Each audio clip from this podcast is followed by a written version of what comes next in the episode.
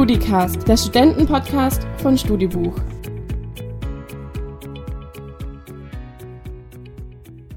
Den Studicast gibt's diese Woche wieder in gewohnter Manier, also keine Corona-Specials mehr, aber dennoch ist dieses Thema in so vielen Lebensbereichen tief verankert, dass auch wir unter diesem Eindruck heute eine Folge präsentieren, die zwar vor Corona aufgenommen wurde, aber durch Corona nochmal an Wichtigkeit gewonnen hat. Wir reden heute mit Studentin, Bloggerin und Autorin Jenny über das Thema psychische Gesundheit. Die junge Frau, die selbst ganz offen mit ihrer Borderline-Persönlichkeitsstörung umgeht, spricht mit uns darüber, wie man eine psychische Erkrankung erkennen kann und welche Schritte dann notwendig sind, um diese Krankheit in den Griff zu bekommen. Den Experten zufolge wird die Zahl der psychischen Erkrankungen durch Corona weiter in die Höhe steigen. Wir freuen uns daher sehr, mit Jenny gemeinsam einen Blick auf dieses komplexe und daher umso wichtigere Thema zu werfen. Ich wünsche euch viel Spaß mit der Folge, haltet durch und bleibt gesund.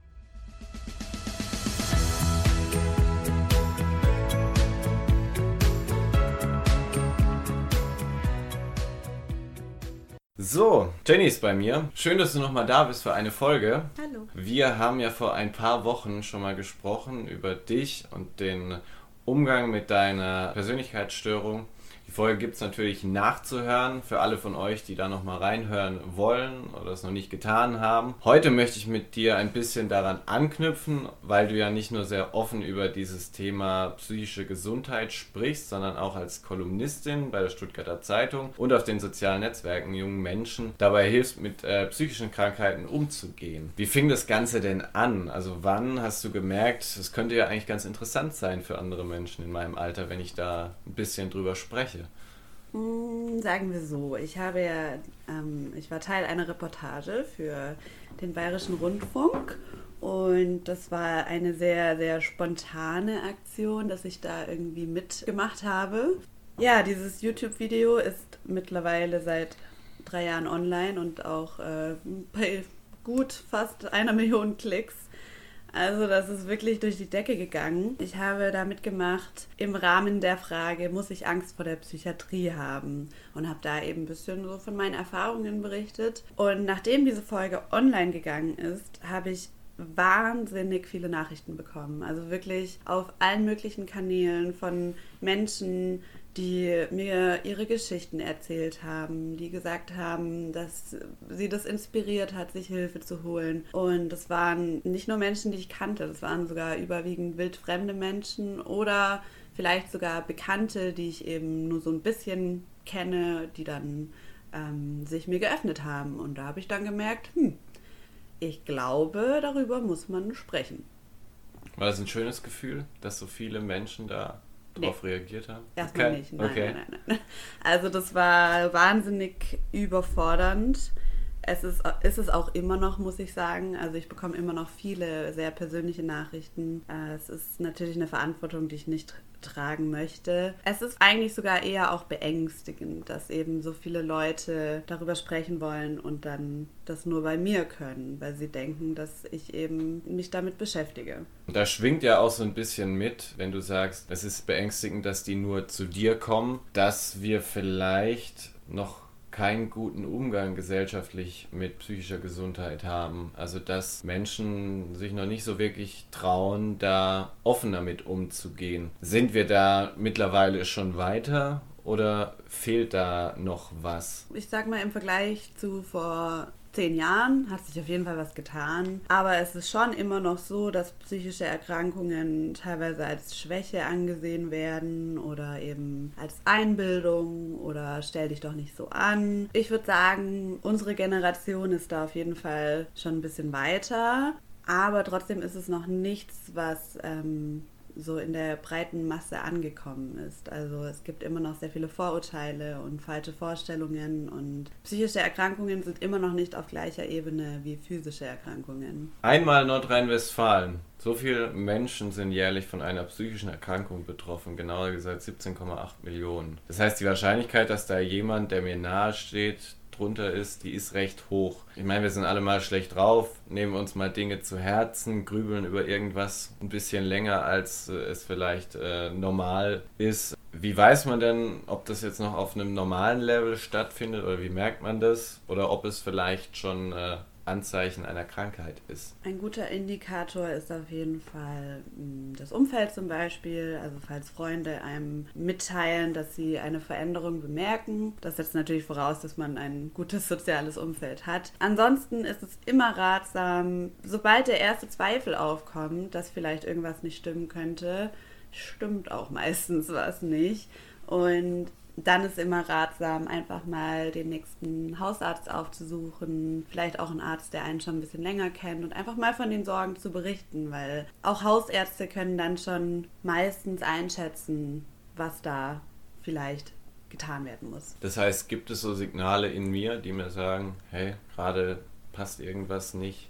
Absolut. Also zum Beispiel Sachen wie, wenn Dinge keinen Spaß mehr machen, die davor Spaß gemacht haben, wenn man das Gefühl hat, man ist antriebslos, man möchte keine Leute mehr sehen. Also einfach, wenn man merkt, dass so die Freude schwindet. Wenn man sich quasi auch so ein bisschen zurückzieht. Genau, ja. Ich glaube, noch viel schwieriger ist es ja bei, bei anderen Menschen zu erkennen, dass da was nicht stimmt. Wie kann ich denn bei jemandem, der jetzt nicht total offen über das redet, was ihn, was ihn irgendwie so bewegt. Wie kann ich das da erkennen? Auf was muss ich da achten? Auch da sind die Symptome eigentlich, also das merkt man ja, wenn man jemandem nahe steht und die Person zieht sich zurück, dass man da vielleicht mal nachfragt, ob irgendwas los ist.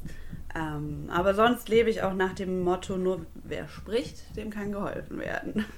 Okay. Also manchmal kriegt man sowas auch nicht mit. Also manchmal ist da ganz viel im Argen, was einfach ähm, noch nicht an der Oberfläche ist, was noch nicht erkennbar ist. Im Vergleich zum Beispiel zu einer Essstörung, wo dann vielleicht jemand drastisch in einem kurzen Zeitraum viel Gewicht verliert ähm, und das ist aber auch ein großer Irrglaube, dass das bedeutet, dass es dann erst ähm, die Krankheit da ist, weil zum Beispiel eine Essstörung einfach schon wesentlich früher beginnt und das beginnt mit Gedanken und nicht mit äh, Gewichtsabnahme. Und ich glaube, man braucht da schon auch viel Empathie und viel Verständnis, glaube ich, für seine Mitmenschen, um sowas frühzeitig zu erkennen. Aber auf jeden Fall ist immer wichtig, Menschen, die einem nahestehen, Freunde, Familie, einfach ab und zu mal im Blick zu haben, zu schauen, ist da irgendwie was anderes als vor einem halben Jahr oder vor einem Jahr. Das heißt aber dann auch mutig zu sein und zu sagen, okay, ich spreche den Absolut. oder die jetzt mal ja. auch drauf an, auch auf die Gefahr hin, dass mir da vielleicht irgendwie erstmal eine patzige Antwort abholt, so von wegen, ja, was soll mit mir sein ja, oder aber sowas. das muss man dann vielleicht auch aushalten. Ja. Was tue ich denn, wenn ich das Gefühl habe, ich fühle mich irgendwie nicht so gut, aber ich habe auch nicht so wirklich jemandem, dem ich das anvertrauen kann. Also beispielsweise keinen Hausarzt, dem ich irgendwie vertraue oder auch in der Familie ist es irgendwie schwer. Sollte ich das aufschreiben? Gibt es da vielleicht auch anonyme Anlaufstellen, wo ich erstmal ganz einfach über das sprechen kann, was mich da gerade bewegt? Auf jeden Fall. Also es gibt ähm, die landesweite Nummer gegen Kummer zum Beispiel aber wer nicht so gerne telefoniert, erzähle ich auch dazu, der kann auch E-Mail-Beratung in Anspruch nehmen. Also es gibt wahnsinnig viele Hilfsangebote, auch in verschiedenen Bereichen und auch regionale Angebote. Also auch in Stuttgart gibt es äh, zum Beispiel Angebote, die direkt von hier kommen, aber da hilft tatsächlich eine einfache Google-Suche, einfach mal Nummer gegen Kummer oder Online-Beratung. Das heißt mittlerweile alles irgendwie relativ schnell erreichbar. Wenn man über die Frage spricht, wem vertraue ich mich an, landet man ja auch schnell beim Thema Angst. In diesem Fall einfach Angst davor, über dieses Thema zu reden. Dieses Thema Angst ist natürlich schwer irgendwie verallgemeinerbar, aber ich glaube, man, man kann trotzdem, oder ja, ich denke mal, man kann trotzdem über die Rolle von Ängsten und ähm, den Umgang damit bei einer psychischen Erkrankung sprechen. Welche Rolle spielen Ängste in deinen Augen? Für mich persönlich? Für dich persönlich, aber auch ganz allgemein bei psychischen Krankungen. Ist es eine Art von Ursprung einer psychischen Krankung? Ist Angst so dieses dieses treibende Gefühl oder ist das eher sowas, was mitschwingt? Ich glaube, es kann beides geben. Also ich muss dazu sagen, ich bin gar nicht so arg ängstlich. Also ich hatte auch nie mit Angststörungen zu kämpfen. Dabei sind Angststörungen eine der verbreitesten psychischen Erkrankungen, die Menschen so haben. Ich glaube, wovor viele Leute Angst haben, ist dazustehen, als ob sie schwache Menschen wären. Also ich glaube, viele Menschen haben Angst davor zu sagen, dass, dass sie eine Depression haben oder eine psychische Erkrankung um dann von ihrem Umfeld wahrgenommen zu werden, als ob sie nicht mehr belastbar sind und einfach ja, schwache Persönlichkeiten sind, was ja natürlich totaler Quatsch ist. Bei Ängsten ist es ja vielleicht auch ganz wichtig zu unterscheiden zwischen rational und irrational. Also wenn ich in einem Becken mit Haifischen schwimme, dann ist es, glaube ich, ganz gut, wenn ich da Angst habe, weil das quasi mein Überlebensinstinkt oder sowas ist. Aber es sind natürlich auch häufig die irrationalen Ängste. Wie kann man das unterscheiden? Wie kann das gelingen, zu merken, okay, das ist jetzt überhaupt kein Grund, äh, hier Angst zu haben? Also per se sind die meisten Ängste tatsächlich irrational. Also es ist nicht immer die sinnvollste Reaktion eines Körpers und Menschen, dass man Angst hat. Aber da bin ich natürlich auch kein Experte. Also ähm, ich möchte mir, glaube ich, gar nicht anmaßen zu sagen, wie man am besten Ängste unterscheidet. Da habe ich auch einfach wirklich zu wenig Erfahrungen. Mhm. Dann vielleicht äh, zu einem anderen Punkt, äh, den du auch immer mal wieder in deinen Beiträgen skizzierst, die Phasen einer solchen Krankheit. Also, dass einfach eine psychische Krankheit mal stärker oder mal schwächer zu spüren ist. Wann merkst du denn ähm, persönlich, dass eine solche schwierige Phase wiederkommt? Direkt morgens, wenn du aufstehst, oder ist das auch eher wie häufig so ein, was Schleichendes? Das hat tatsächlich jahrelange Therapiearbeit erfordert, damit ich das inzwischen selbst reflektieren kann. Und es gibt schon ein paar Warnsignale. Und ich würde auch noch nicht sagen, dass ich Profi bin im Frühwarnzeichen sofort erkennen. Aber das muss ich dazu sagen, es klappt inzwischen immer schneller. Und da ist es dann zum Beispiel tatsächlich morgens, wenn ich aufstehe und nicht aus dem Bett komme. Also wenn es mir schwerer fällt, als sonst aufzustehen und irgendwie mich, mich fertig zu machen für den Tag, könnte schon mal ein Anzeichen sein, dass vielleicht irgendwas gerade im Argen ist. Und äh, gibt es dann Sofortmaßnahmen, die du quasi so ergreifst, um dann auch so eine schwierige Phase nicht so lang anhalten zu lassen? Zwingst du dich dann, okay, jetzt stehe ich jetzt stehe ich auf, jetzt lege ich irgendwie das Handy weg oder sowas. Es kommt, glaube ich, darauf an, in welchem Stadium ich bin, also wie früh ich diese Phase erkenne. Mhm. Wenn es zum Beispiel relativ früh ist, dann habe ich tatsächlich die Möglichkeit, einfach mich an einen strikten Plan zu halten und meinen Alltag einfach durchzuziehen, weil ich weiß, dass mir das hilft und die Struktur dazu führt, dass es mir besser geht. Aber es kann schon gut sein, dass ich das erst an einem Punkt merke, wo ich schon seit drei Tagen im Bett liege und nicht mehr aufstehen kann. Und da ist mir dann immer besonders wichtig, dass ich Verständnis für mich selbst habe. Also dass ich dann nicht sage, oh Mann, jetzt lagst du drei Tage im Bett und jetzt hast du nichts auf die Reihe bekommen, sondern dass ich dann merke, ah okay, irgendwie sind diese drei Tage so an dir vorbeigezogen und ich glaube, dir geht es nicht so gut. Vielleicht fühlen wir da mal hin und auch wenn es gerade schwierig ist, aber vielleicht mal was ordentliches essen und wenn es klappt, morgen mal eine Dusche, das wäre doch ein Anfang. Also mhm. wirklich mhm. da auch sehr viel Selbstliebe zu haben und sehr verständnisvoll mit mir selbst umzugehen. Das heißt, das ist vielleicht auch das Schwierige, das zu erkennen, okay, ja. ich bin jetzt gerade in so einer Phase, das heißt, du hast das auch schon mal erlebt, zum Beispiel, dass du nach drei Tagen merkst, okay, habe ich jetzt irgendwie eine schlechte Phase, ja. aber ich habe es irgendwie gar nicht realisiert. So, ich lag einfach im Bett. Also auch da ist einfach tatsächlich, Übung macht den Meister. Inzwischen ähm, kann ich solche Phasen wesentlich besser abfedern. Die sind wesentlich kürzer und da habe ich auch wirklich schon schlimmere Phasen gehabt, wo ich dann vier Wochen im Bett lag und nach vier Wochen gedacht habe, was habe ich eigentlich vier Wochen lang gemacht? Und ja, da hilft tatsächlich jede Phase auch mm, nicht unbedingt vielleicht das krass Positive wahrzunehmen, aber als Hilfestellung, damit das in Zukunft immer leichter wird. Gibt es Menschen, die dich dann vielleicht auch unterstützen, denen du dich dann anvertraust? Ich habe ein sehr äh, äh, soziales, stabiles Umfeld. Ich habe sehr enge Freundinnen auch schon ähm, seit einer Weile und bin ja auch inzwischen wieder in therapeutischer Behandlung. Also ich habe da immer einen Ort, an den ich mich wenden kann. Wie lange können solche Phasen dauern? Ich würde sagen, inzwischen bin ich bei maximal ein bis zwei Wochen. Und äh, gibt es auch Dinge, die man, die man beachten muss, dass so eine Phase dann auch kein Dauerzustand wird? Man ähm, muss sich schon viel selbst zwingen zu Dingen. Es kann wahnsinnig ätzend sein, jeden Tag aufzustehen und sich was zu essen zu machen, aber es ist die Grundvoraussetzung, dass so eine Phase nicht zu einem Jahr wird, wo es einem schlecht geht. Und ähm, da muss man zwar gleichzeitig fürsorglich mit sich selbst sein, aber auch streng. Und das ist eine Gratwanderung, die auch nicht immer gelingt. Und ich glaube, es ist ganz wichtig zu verstehen, dass eben unsere psychische Gesundheit durch präventive Arbeit viel besser geschützt wird als durch ähm, die Probleme, die dann schon da sind, die wieder gerade zu biegen. Also es ist ganz wichtig, Ruhephasen einzuhalten, regelmäßig zu essen, regelmäßig zu schlafen und wirklich auch mal in sich reinzuspüren, wenn es einem gerade gut geht und dann auch vielleicht wahrzunehmen, dass es einem gerade gut geht.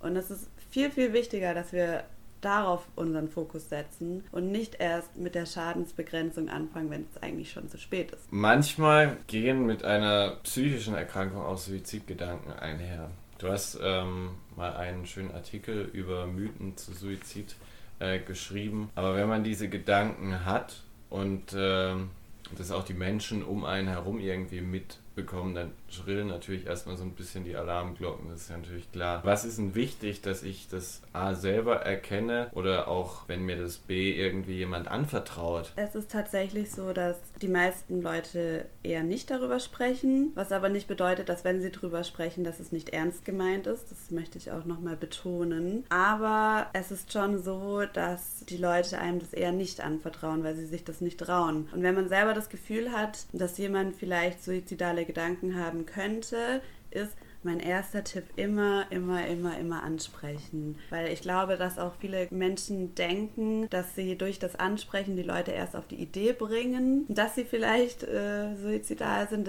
Dem ist aber nicht so. Also es gibt auch keine wissenschaftlichen Beweise dafür, dass ähm, das geschieht. Und deswegen ist es ganz arg wichtig, darüber zu sprechen, weil ich sowohl aus eigener Erfahrung als auch durch ähm, verschiedene Berichte einfach weiß, dass ganz vielen Menschen das schon so eine große Last abnimmt, dass jemand ihren Schmerz sieht und überhaupt es anspricht und sagt, hey, ich glaube, du machst dir da gerade Gedanken drüber, sollen wir da mal drüber reden? Und das ist schon eine wahnsinnige Erleichterung, wenn man diese wirklich schwarzen, tiefen Gedanken nicht mehr alleine mit sich tragen muss. Das heißt auch als Person, die dann diese Gedanken mitgeteilt bekommt, das nicht irgendwie als Belastung oder sowas anzusehen, sondern wirklich zu merken, okay, ich helfe dem gerade oder der gerade ungemein damit, dass ich mir die Zeit nehme, mit ihr darüber zu sprechen. Man denkt auch oft, dass es was mit einem persönlich zu tun hat. Also vor allem, wenn es jemand ist, der einem nahe steht und dann die Person solche Gedanken ausspricht, dann ist meistens der erste Gedanke so, warum denn? Die hat doch ein tolles Leben oder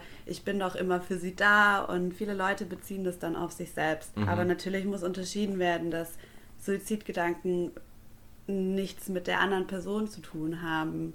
Und wenn es jemand schafft und so mutig ist, diese Gedanken aussprechen zu können, dann wünsche ich mir persönlich von den Menschen, dass sie offen und empathisch zuhören und einfach mal da sind und einfach dem folgen, was die Person zu sagen hat, um dann zu sagen, das klingt nach einer schweren Situation, lass uns schauen, wie wir da weiter dran arbeiten und auch einfach mal so gar nicht bewerten, sondern ja, auch genau, einfach mal ja.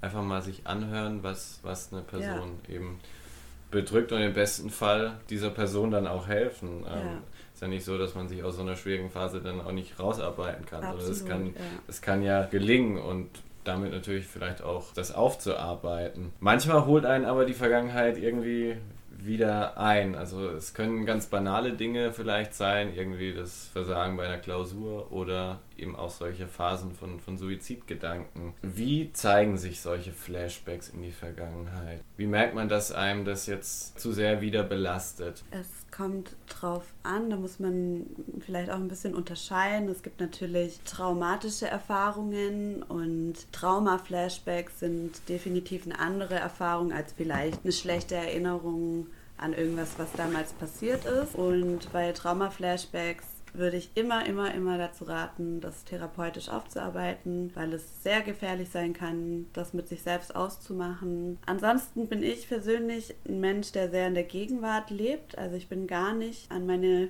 Vergangenheit so gedanklich gebunden, weil für mich sind es abgeschlossene Prozesse. Mhm.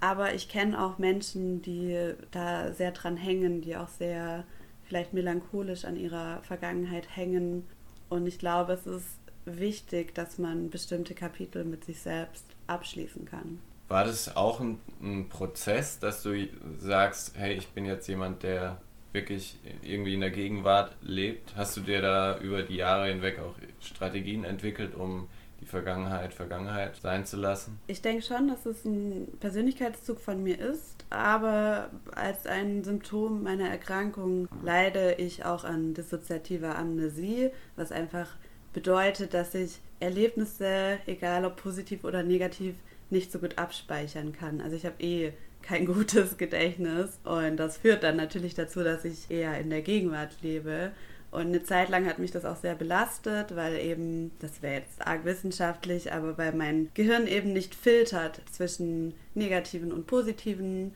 Erinnerungen und äh, deswegen habe ich einfach ein allgemeines sehr schlechtes Gedächtnis. Und eine Zeit lang hat mich das belastet, weil ich natürlich mich auch an gute Sachen erinnern möchte mhm. und es aber nicht so gut gelingt, wie ich das gerne hätte. Aber seitdem ich weiß, dass ich das habe, was auch ein langer Weg war, weil das auch ein Begriff ist, der eigentlich mit dem niemand was anfangen kann, so Amnesie, hm, okay, aber dissoziative Amnesie, das klingt irgendwie äh, fachchinesisch. Seitdem ich aber weiß, dass ich das habe, kann ich viel besser damit umgehen. Und seitdem versuche ich mich auch darauf zu konzentrieren, mich an gute Sachen zu erinnern. Die schreibe ich dann auch auf oder mache Fotos davon. Und das führt auch dazu, dass ich eben meine Vergangenheit sehr positiv besetzen kann.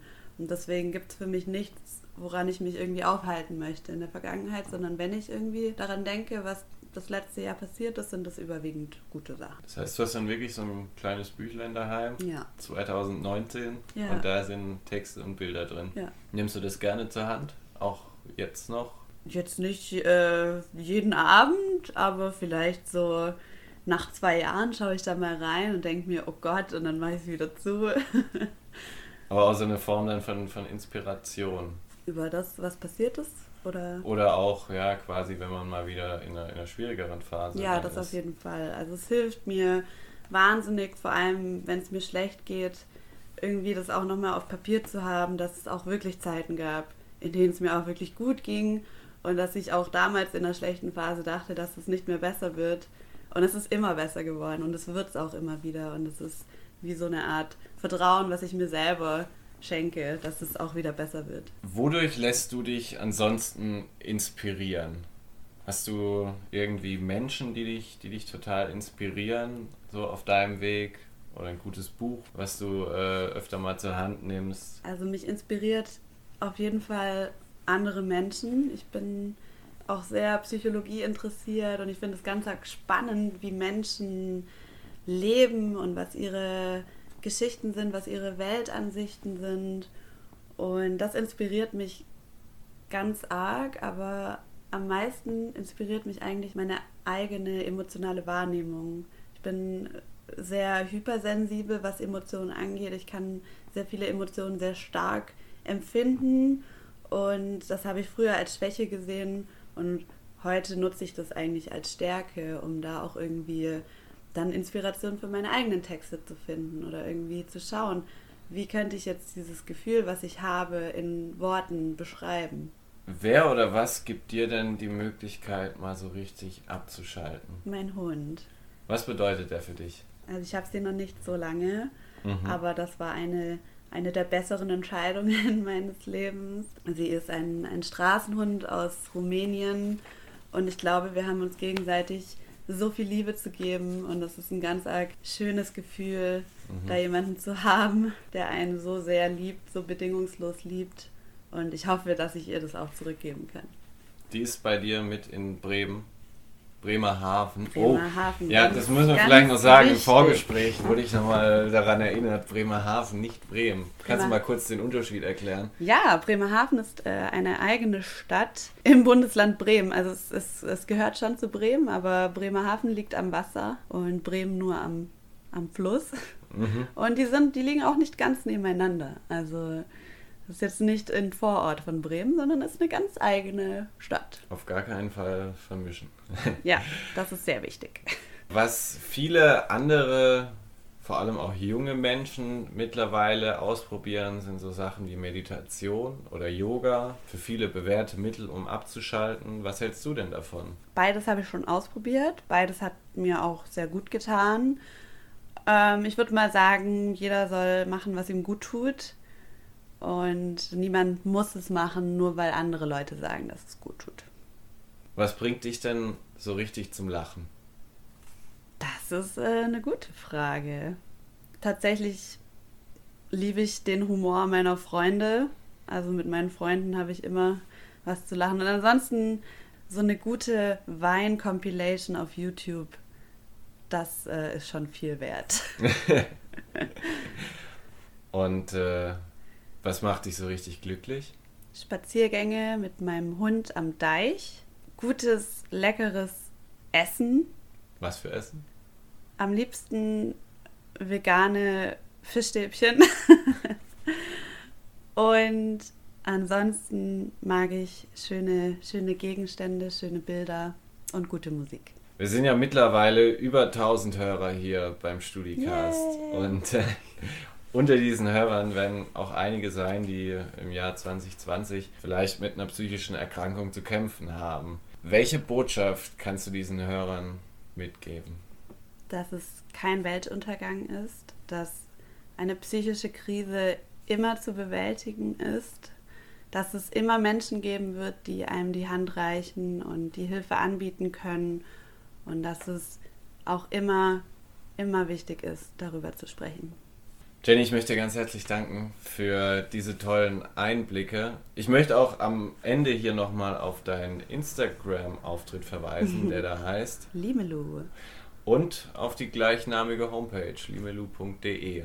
Exakt. Und, das werde ich jetzt mal sagen, wenn ich es nicht sagen darf, schneide ich es wieder raus. Du wirst auch unter die Autoren gehen. Ja, werde ein Buch schreiben. Oder ich schreibe ein Buch. Oder ich habe schon ein Buch geschrieben, je nachdem. Ich Ah, mal schauen. Also dann, wenn wir es ausstrahlen, schreibst du es wahrscheinlich. Oder ich weiß nicht, vielleicht bist du ja auch total schnell. Ich hoffe. Du schreibst ein Buch, das wird 2021 erscheinen. Yes. Das heißt, ähm, wer noch mehr über das lesen möchte, was du jetzt so erzählt hast, unbedingt auch dieses Buch mal reinschauen. Und du hast noch eine Kolumne bei Stadtkind Stuttgart. Schreibst Genau. du da auch noch regelmäßig? Ja, das ist auch ein kleiner Vorgeschmack auf mein Buch. Okay. Das für alle, die dann gerne noch mehr über dich erfahren möchten. Und ich sage nochmal vielen Dank. Hat mir wirklich sehr viel Spaß gemacht. Danke dir.